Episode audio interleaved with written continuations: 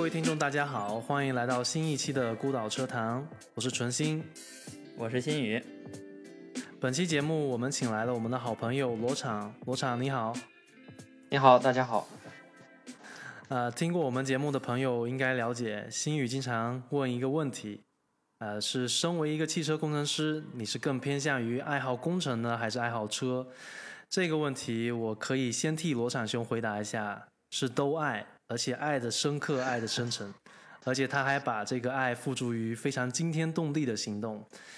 这些行动呢，我们一期节目肯定是说不完的，呃，但是我们尽量在这期节目中给大家带来罗产兄呃很有意思的一些故事。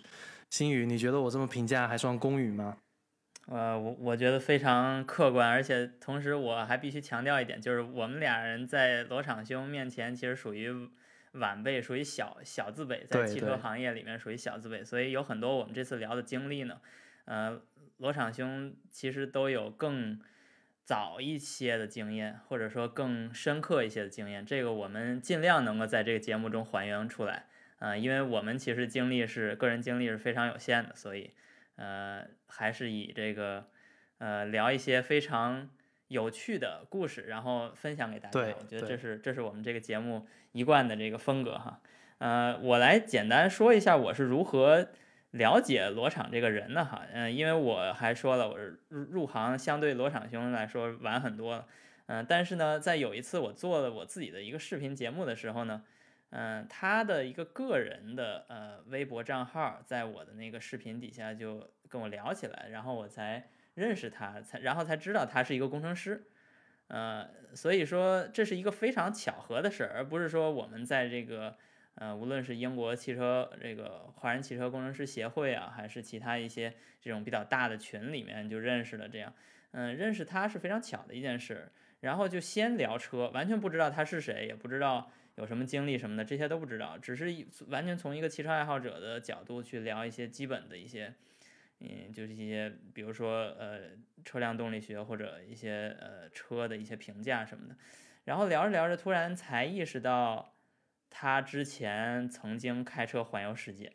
然后这个故事本身我是知道的，就是我只是不知道的很很明确，就是他是哪儿的人，然后开什么车，然后去了哪儿什么这些都不是很清楚。但是我很确定的是有那么一个神人，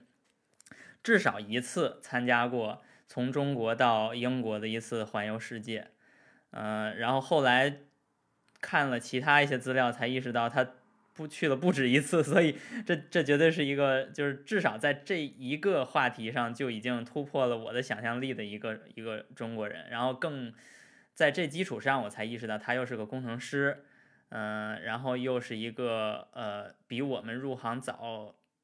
至少早十年吧，我觉得应该早。说到研究生阶段，应该早个二十年，我觉得。反正我我已经不知道早多少年了，反正这个这个罗场兄自己说一下吧，嗯，入行啊什么的。哎呀，这这个呃，有点有点觉得突然哈，一上来给吹捧一番，有点消受不起，又是什么前辈什么入行早啥的，嗯，这个嘛，啊，其实我可能就是年龄确实比二位稍微虚长了，可能有十来岁，估计。啊，所以嘛，就是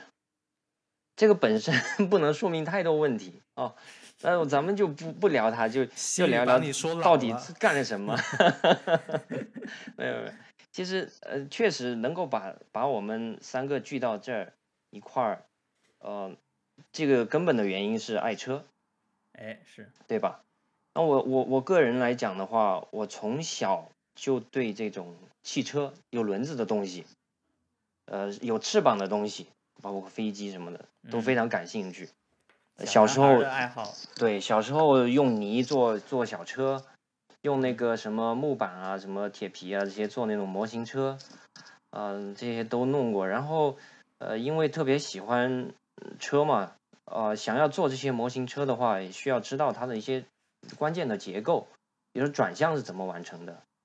那那那个驱动、那悬挂那些是怎么把。这个轮子怎么跟那个车身连起来？就这些关键的问题，小时候就主要靠那个趴到那个呃车下。那个时候，八十年代嘛，我小时候几岁的是八十年代，那时候主要是些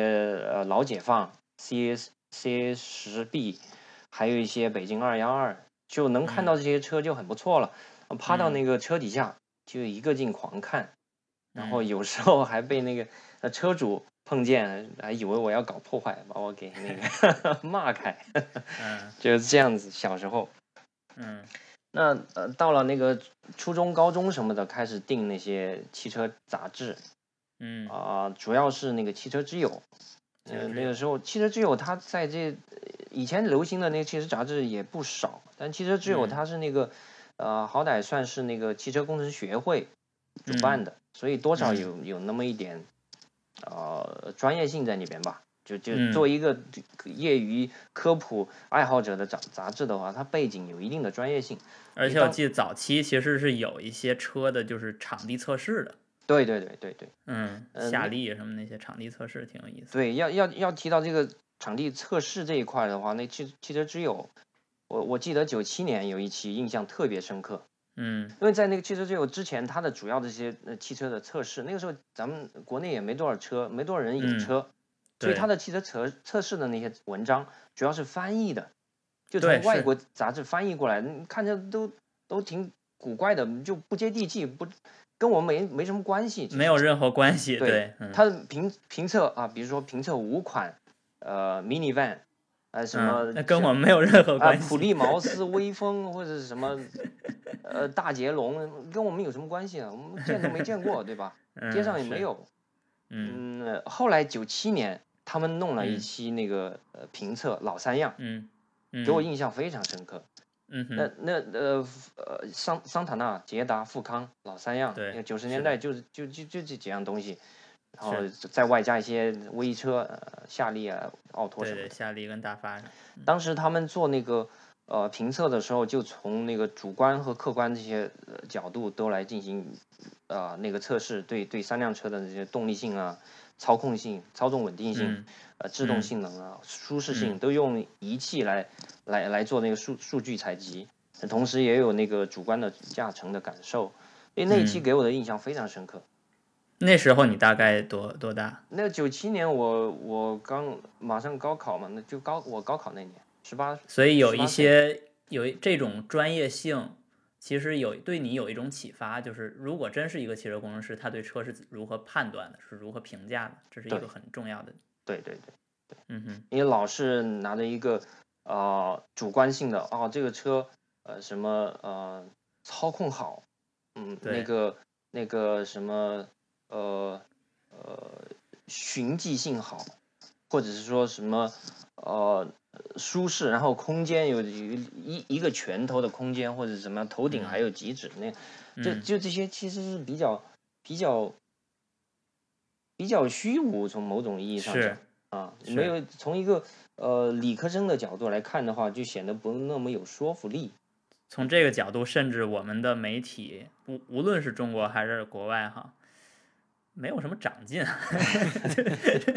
但但是话说回来，其实我之所以我觉得那那那篇评测给我印象特别深刻，是它两方面都照顾了啊，一个是有这个具体的数据，比如说那个舒适性，我记得很很很深刻的一个印象是，他在考虑那个评测那个呃乘坐的舒适性的时候，他用仪器来测试特定频率下面的这个呃振动。这是从那个仪器方面来讲，另外一方面的话，呃，用这个呃实际乘坐在一定速度下面能坚持多少小时，做一个指标。嗯，比如说当时富康是能能有数能让人坚持。十几个小时还是多少？我我记不清了。如然后如果他真有一个数的话，那这个测试的人是一直在做什么？不是我我就具体当时那个测试，它应该是一种就像那种加速老化测试一样嘛，对吧？它是一种模拟仿真，它不是说呃真的弄个人在那儿做十几个小时，应该是用那个呃比如说特定频率下面呃这个振动的幅度嗯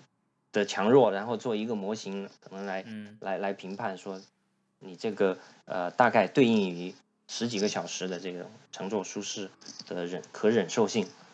是呃，我记得当时有有这么一些评测，都后来还因因为既然有评测就有高下，然后就引起了一些争议嘛，那些厂家可能也不太开心，后来就就这种评测我反倒再也没有见到，那就是第一次也是唯一的一次，我印象里面是。我我是印象里看到一些老的，就是后来在微博上发的那些照片，其中有一个测是夏利啊，还是测什么车的，反正也是给我挺震惊，因为我就是这这就说到年龄的差距和这个入行早晚的问题。我第一次看这样的杂志是在大概九九年，然后还是可能就是一期一期两期，然后那时候我就特别小，我才上小学五年级，所以那时候如果看到这个的时候，就是看到什么都是新鲜的。然后反而是有些杂志没有那么强的魅力，比如说你看的那期，你觉得对你印象特别深刻的那个杂志，嗯，我的印象里大概那时候的汽车之友应该是黑白的吧？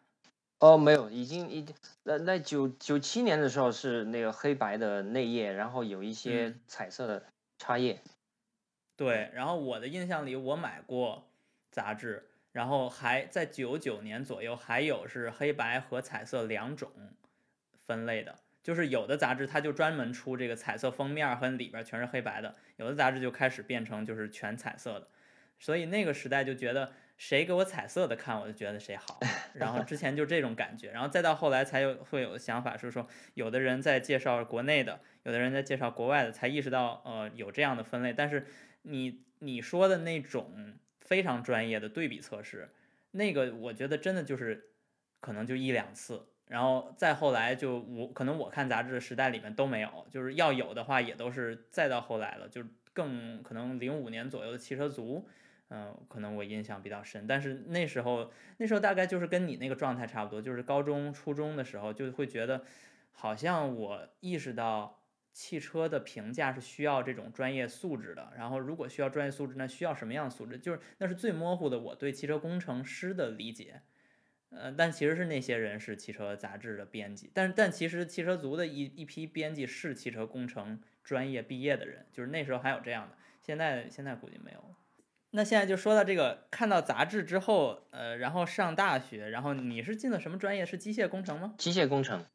然后机械工程里面跟汽车应该还是有一些距离吧？就是你们的学校，我记得你是清华吧？呃，对。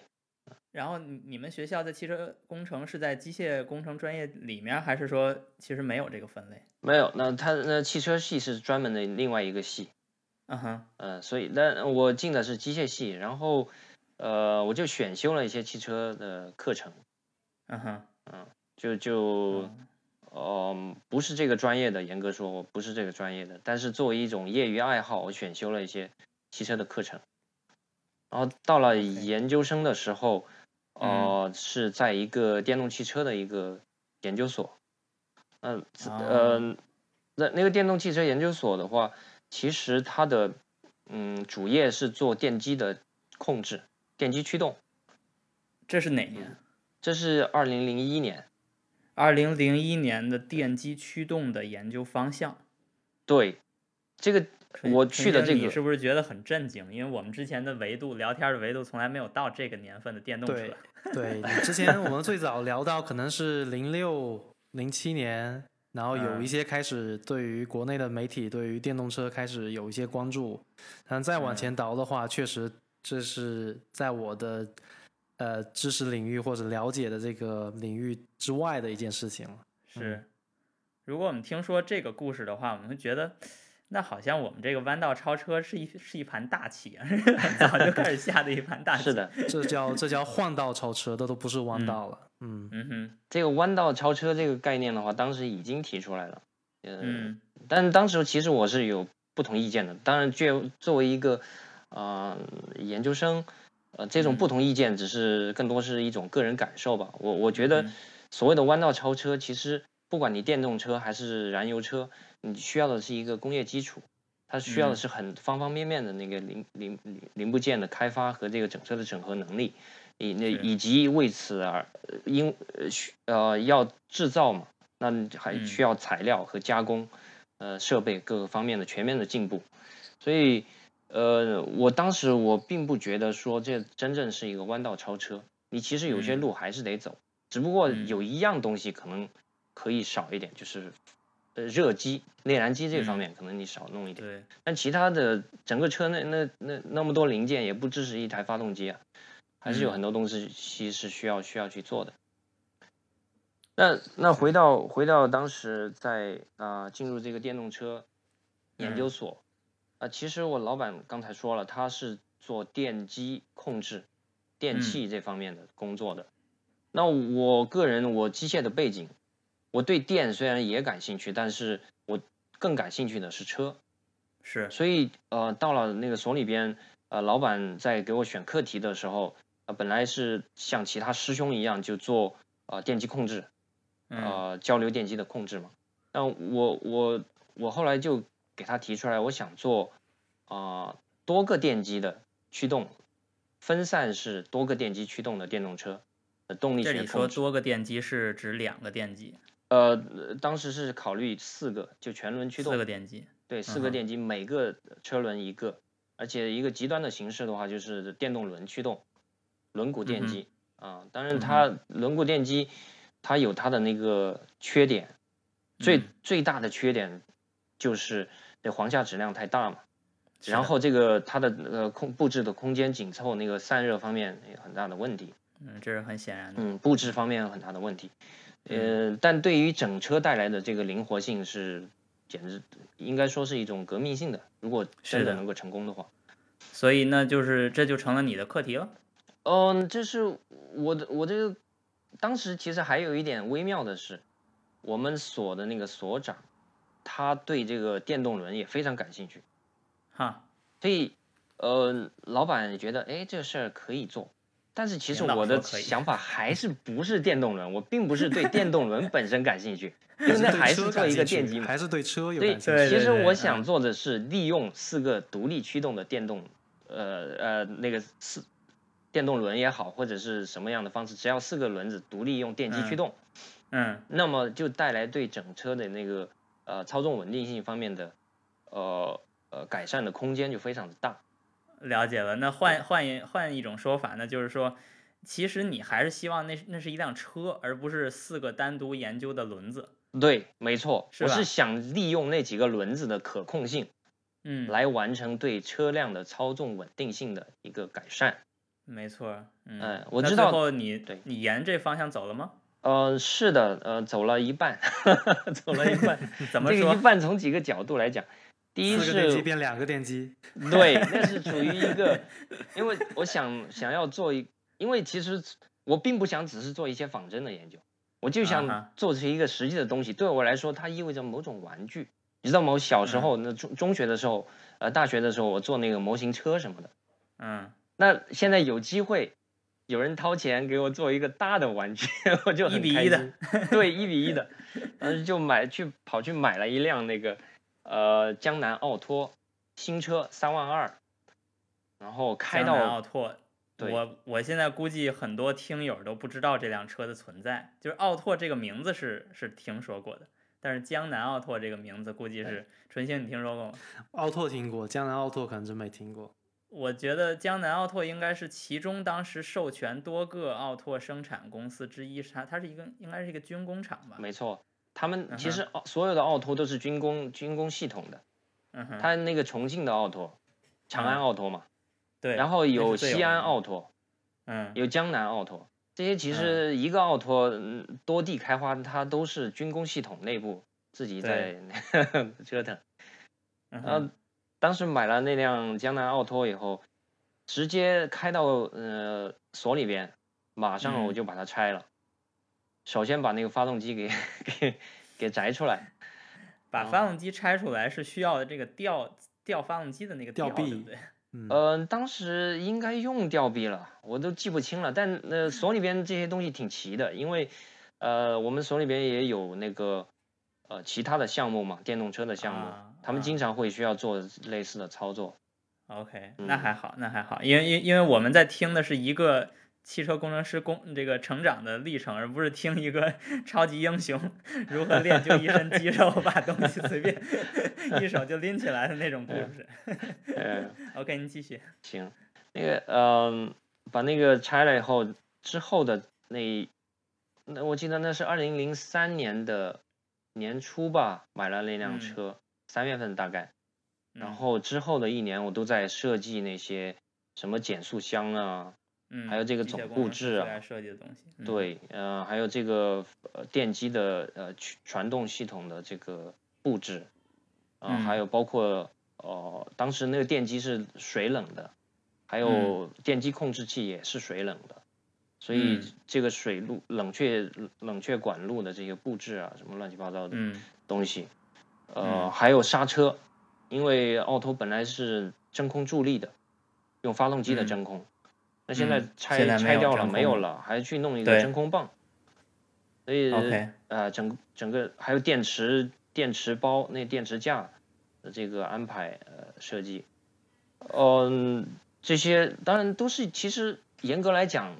不是一种工程开发的那种思路和方法来进行的，其实更多是一种模型爱好者的那种思路和方法来进行的。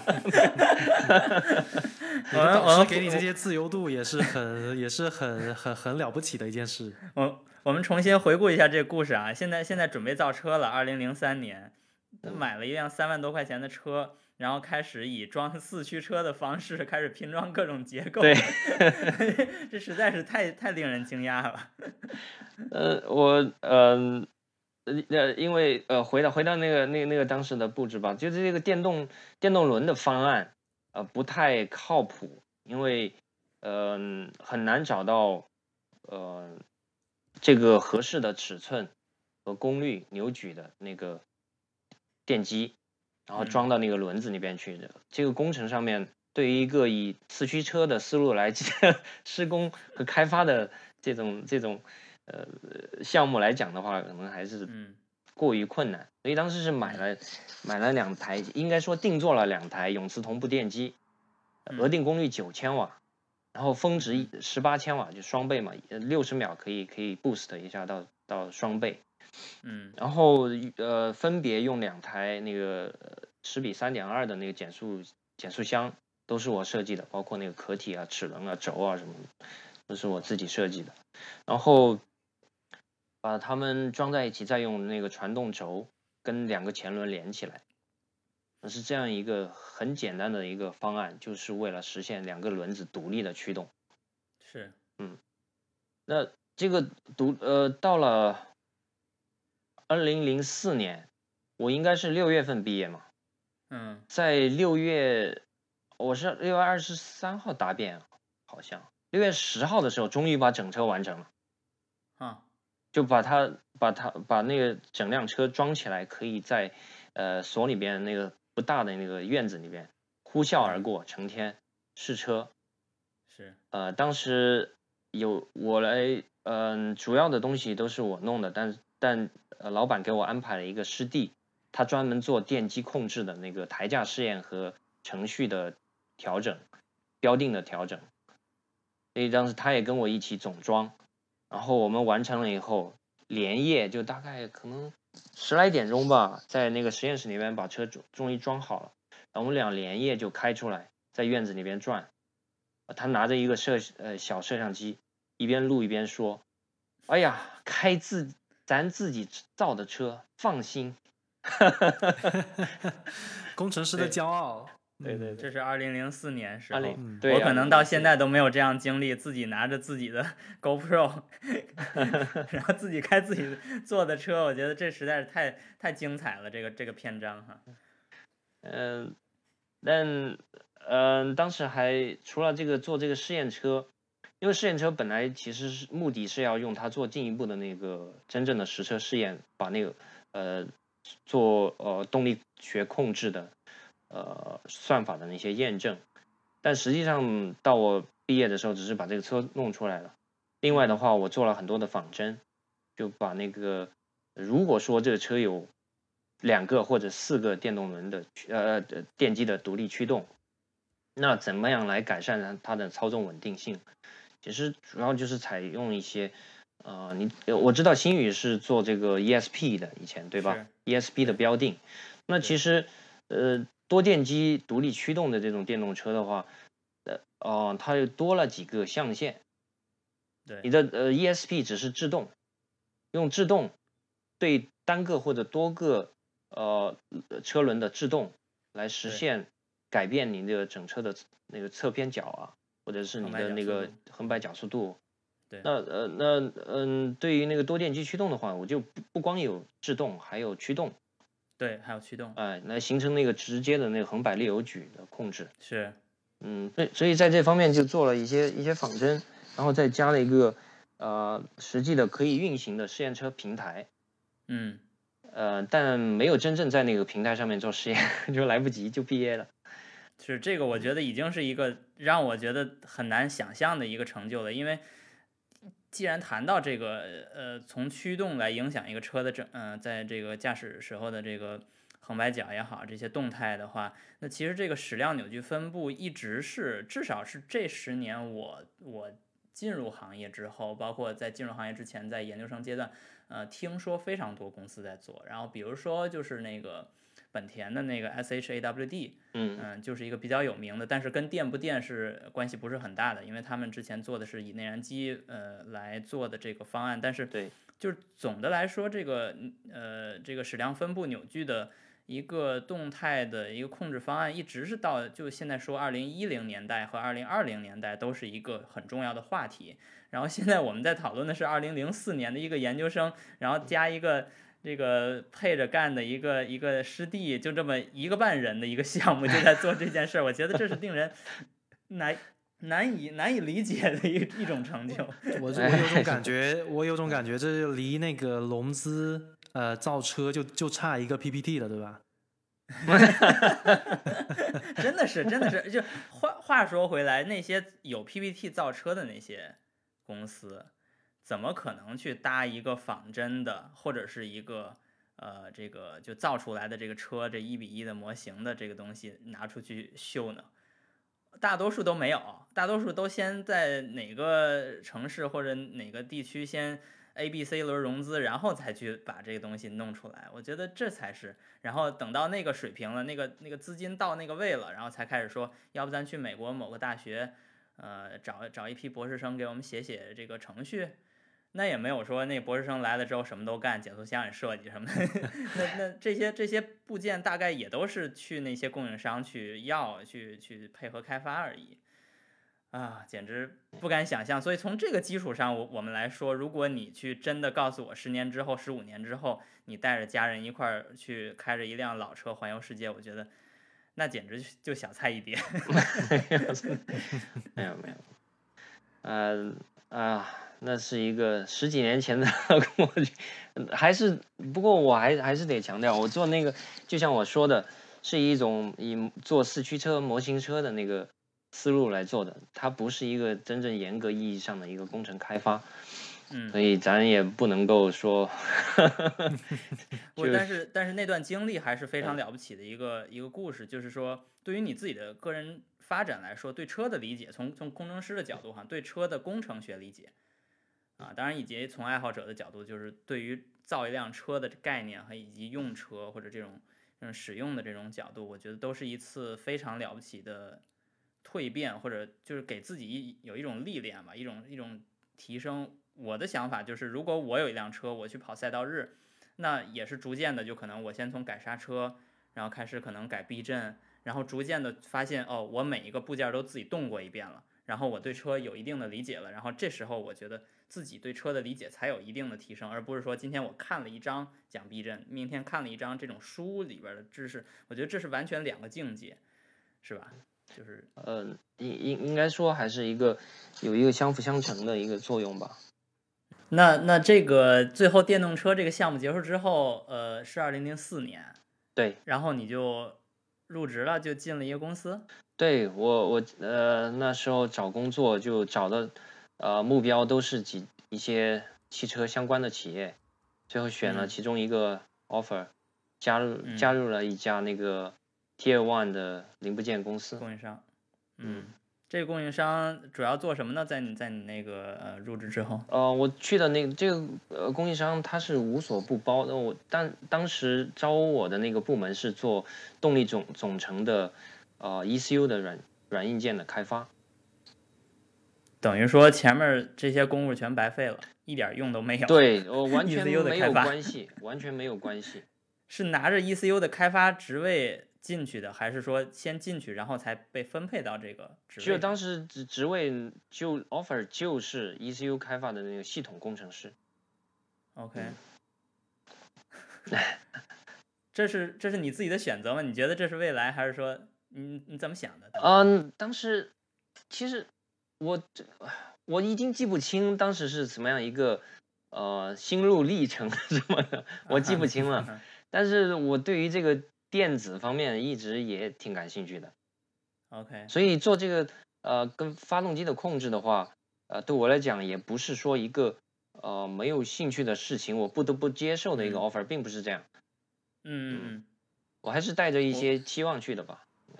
我甚至觉得，就是现在放在现在这个市场上，哈，就是这种呃，无论是这个车的销量饱和了呀，还是说很多的车嗯公司已经这个经营条件一般啊，就是不再扩张的这种状态哈，呃，不会给年轻人有同样的这种自由的选择的机会。就是说，你之前干没干过散热？你之前不行，你你之前干震动的，你不能来干散热。就是现在职场上，估计。这样的机会都没有了，哪怕你自己是有兴趣的哈。当然，我不知道是不是因为你当时也没有这个经验，但是大多数你同事是有这经验。但是总的来讲，我觉得这也是这这次跳变又是一次重新的这种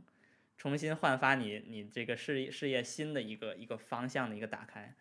那那你进来之后，你做的 ECU 是是只做 ECU 软件，还是只做硬件，还是其实你连试车都干？哦，我呃职位叫系统工程师。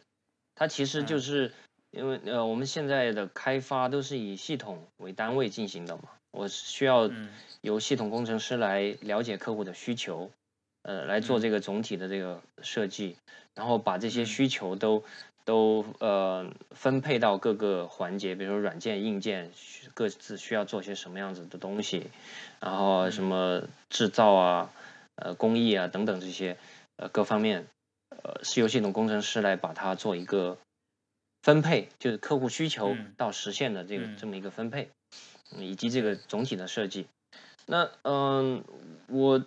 应该说软硬件都接触，有时候会需要去、嗯、呃直接面对硬件，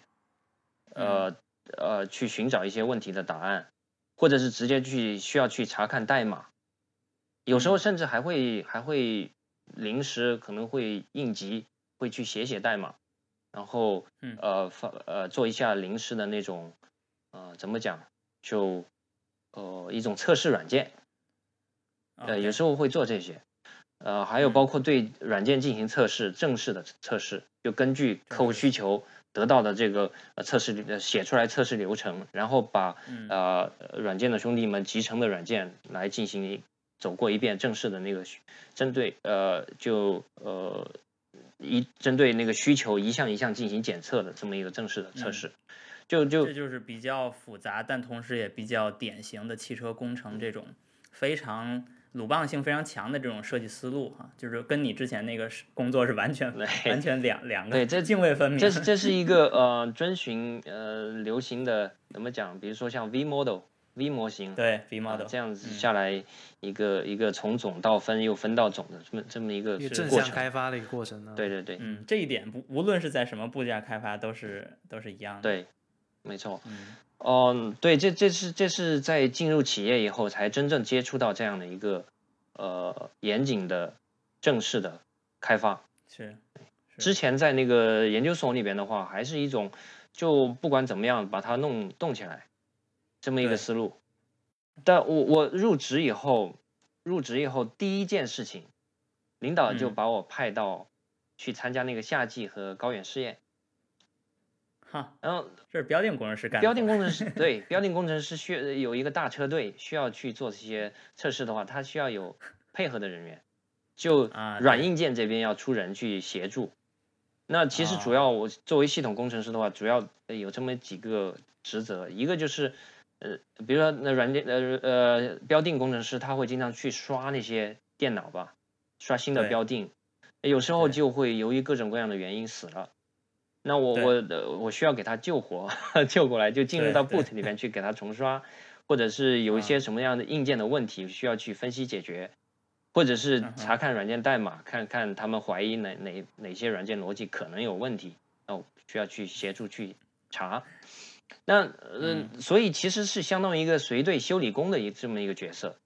那 这个到了军医，最后我发现 真的是一个修理工，你知道吗？呃，有一天项目经理就拿着他的眼镜过来说：“哎，这腿坏了，你能帮我修一下吗？” 那那这时候你会说什么呢？哎，我欣然接受啊！查一下眼睛的代码吧。系统工程师分析一下。哦，我我我我从来都有这个喜欢动手的习惯，所以我这种事情我也不会拒绝的，而且顺手的事情嘛。嗯。后来在工作里边，其实我最 enjoy 的那个觉得最爽的是在那个 lab 里边，在实验室里边去鼓捣一些小玩意儿。呃，去，比如说有时候要做测试，我需要，呃，呃，有时候有些软件 bug，它是它的可重复重现性是很小的，就是你你很难能够重现它，那你就需要不停的，比如说有些 bug，你需要不停的那个重启，上电又又又关机，上电又关机，不停的重启那个电脑，重复上千成千上万次，那有时候就需要一些，呃，如果靠人的话，显然不。不不合适嘛，我就会去自己做一些那种简易的自动测试的工具，也不需要复杂的什么呃那个呃硬件在环的那些装备，呃就就用我我有一次我就用一个普通的 ECU，嗯，然后我在呃 PC 上面写一段 script，用那个 Python 写一些呃小程序去控制那个现成的 ECU，让它来控制另外一台被测 ECU。不反复的重启，那就是这种很简单的这些，但是需要动手做一些呃东西，包括编程，包括硬件的一些呃小处理，呃这这种事情我相当的喜欢，其实是我是我在这是一种机械电子的一种就是一种工作形态，它不完全是那种编程员的工作形态，也不完全是机械工程师的工作形态，它是一个两者之间的有一种综合性的。没错，没错。没错，它这这系统工程嘛，系统工程就就是，呃，各各种东西都会接触一些。是是，这也是汽车工程现在越来越往这个方向走的一个特点哈，就是我们要程序，我们要很多代码，但是我们并不是坐在那儿写代码，写上一天就就工作就结束的一种工作，还是需要把这些代码以一种实体形态来呈现出来，然后。在一个在一个封闭的系统内，它可能是软件在还，有可能是硬件在还，有可能是车在还，但是它最后的结果就是你去实现它的一个功能的体现。嗯，这个这个思路其实是没变的，但是依旧我我是非常震撼于，就是你的这种主动性，它是体现在某并不是某一个专门领域里边，而是你欣然接受去跨领域，而同时去学新东西，然后去把你的一些思维。在不同的领域里边使用，我觉得这就是就是刚你说的那个例子非常好，修眼镜儿，修眼镜儿可能不是在你的这个学的范围之 内，不是我的专业，但是，对，但是但是思维是一样的。然后这其实是我觉得逐渐了，就是聊这些话题，包包括聊你刚才做这个电动车，还有你现在说的这个在这个公司里面做的一些工作，就让我觉得，当我知道了这些，你开二 CV 环游世界这件事儿变得非常的顺理成章。因为一来你需要，你需要这种系统的分析，就是如何把一个项目拆解，你如何做一辆四个电机驱动的电动车这件事儿，跟如何让一辆车从中国啊到哈萨克斯坦，然后到土耳其到希腊，这其实是一样的，就是你需要把一个工程分解，然后同时单独会分解工程，这只是一个。一个系统工程师的这个初步的一个这个 requirement 判断，但同时你还需要一个非常强的这种动手能力的体现。然后这个这个呢，又在你的这种工程实践的过程中，这种机械电子也好啊，这种这种测试这个工作中的实践中，又进行了不同维度的这种训练，然后最后达到一个目的，就是当你有一辆二 CV 的时候，你觉得其实所有的问题都是既可分析。又可解决的，是不是这个道理？嗯 呃，你你你被你这么一说，一下子好像给升华了，我都有点 又觉得有点承受不起了。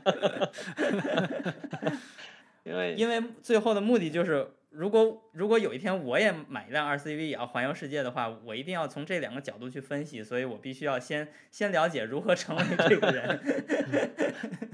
没问题，那个如果你对 RCV 有兴趣的话，我可以给你搭线。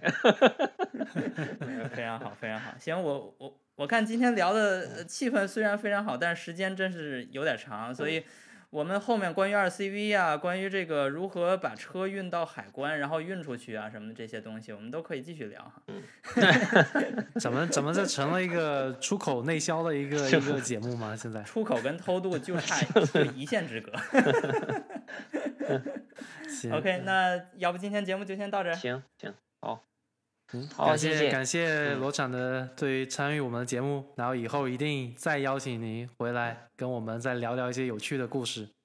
好，谢谢谢谢。行，谢谢，那咱们下期节目见。好下期节目再见，再见。好，再见。